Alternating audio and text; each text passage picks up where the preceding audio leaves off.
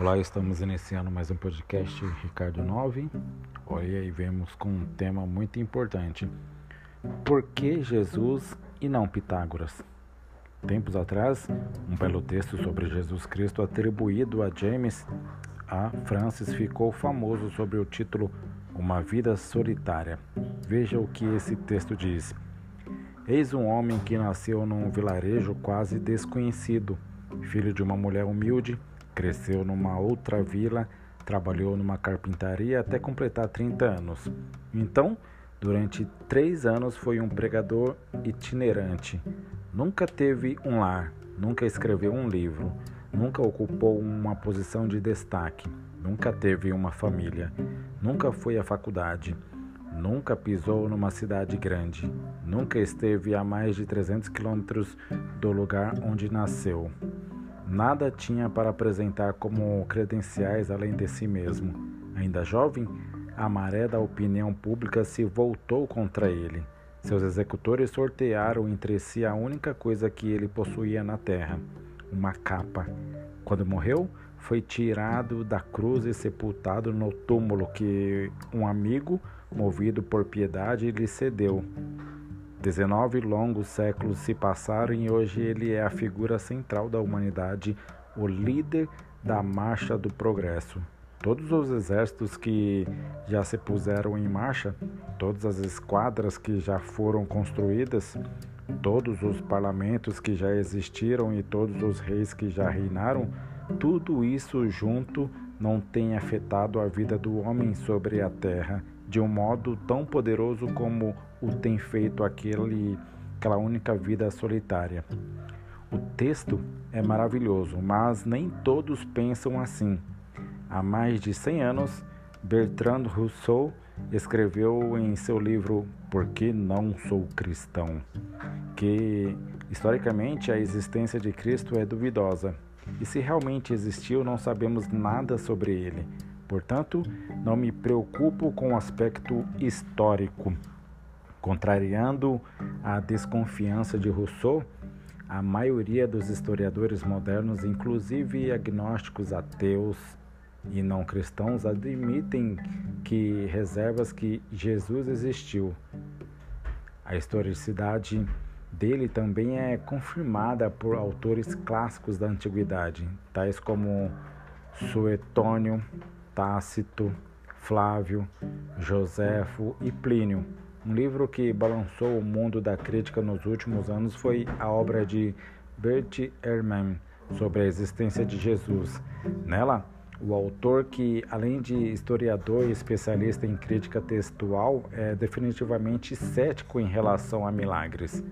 A divindade de Cristo e as coisas de gênero surpreendeu o público ao fazer uma defesa vigorosa da realidade histórica de Jesus, reunindo evidências de dentro e fora da Bíblia. Irmã abordou os principais problemas que envolvem a historicidade de Jesus e confrontou com veemência o que chamou de argumentos míticos sobre o assunto. Pitágoras de Samos de 570 a 490 a.C. foi um dos grandes matemáticos e filósofos presocráticos da Grécia Antiga. A ele foi atribuída a criação e uso dos termos filósofo e matemático. Fundou a escola pitagórica, a qual tinha um caráter místico-filosófico, e criou o Teorema de Pitágoras, a observar as pirâmides do Egito. Voltando a falar de Bertrand Rousseau, é curioso que o aclamado filósofo do ceticismo não apenas duvidou que Jesus houvesse existido, mas também sugeriu alguém mais apropriado para ocupar o lugar dele na história: Pitágoras. Nas palavras de Rousseau, Pitágoras foi intelectualmente falando um dos homens mais importantes e influentes da história.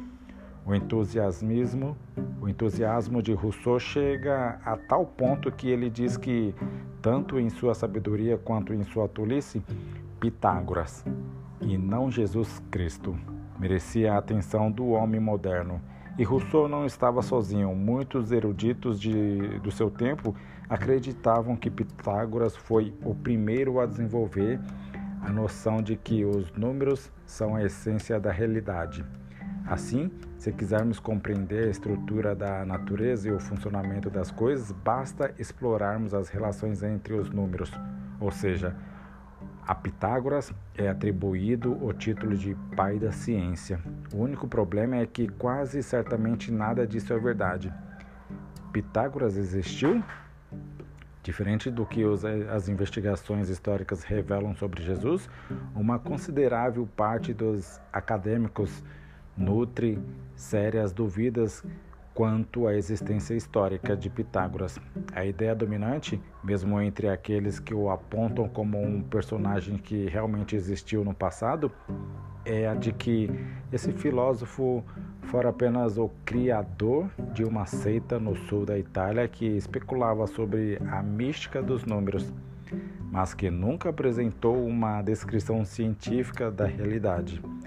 É hora de honestamente se perguntar que critérios Rousseau usava para negar a historicidade e genialidade de Jesus Cristo, ao mesmo tempo que enaltecia a figura lendária do pensador grego.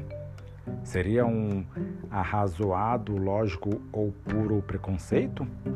Amenizando a questão, o físico Marcelo Glazer, que também é ateu, escreveu um comentário citando parte do seu livro, a Dança do Universo, no qual afirma que a lenda e o suposto legado de Pitágoras podem ser resolvidos da seguinte maneira: o poder de um mito não está em, em ele ser falso ou verdadeiro, mas em ser efetivo. Não é tão importante se foi ou não Pitágoras o criador dessa relação entre os números e a natureza. O mito inspirou grandes pensadores de Copérnico e Kepler a Einstein. A influência até hoje na busca por uma descrição unificada da realidade física baseada na geometria. Teorema e Evangelho. Existe uma grande diferença racional entre a proposta cristã e algumas proposições do ceticismo. Segundo o arrazoado de Glaser, não há problemas em basear a geometria e a ciência moderna num mito ou numa figura lendária, mas isso não vale para a racionalidade do cristianismo. Se Jesus não existiu, ou se ele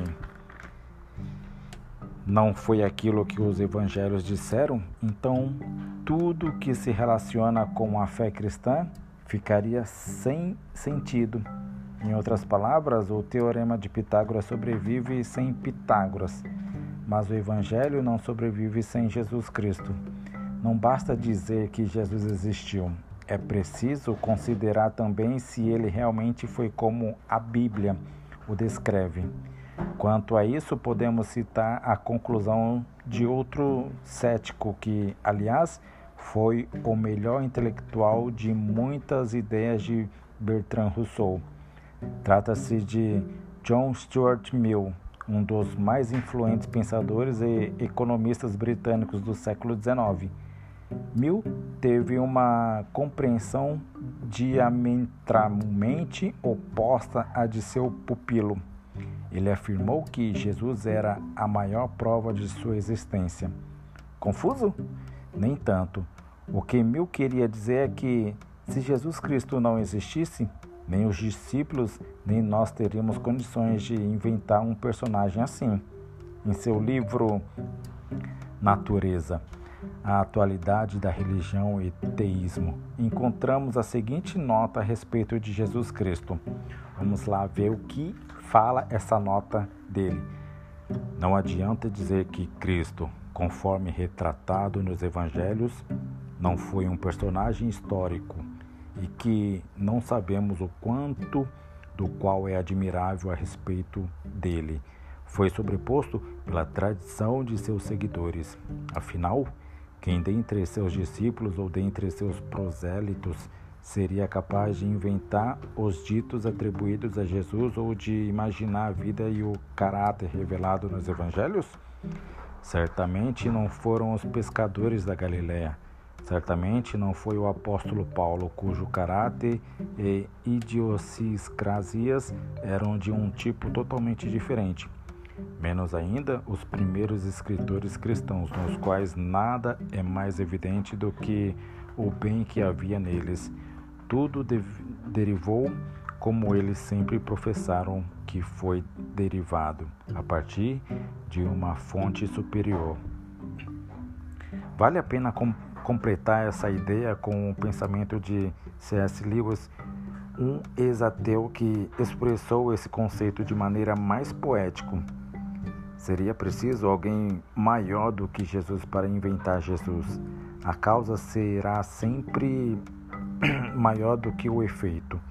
Em outras palavras, se Cristo não existiu, devemos descobrir qual foi a mente que o criou pois certamente merece nossa devoção mais do que qualquer outro gênio da humanidade. Louco, mentiroso ou divino? Essa parte vou deixar para amanhã no tema 2 sobre por que Jesus e não Pitágoras. Abraços, fiquem com Deus e até amanhã.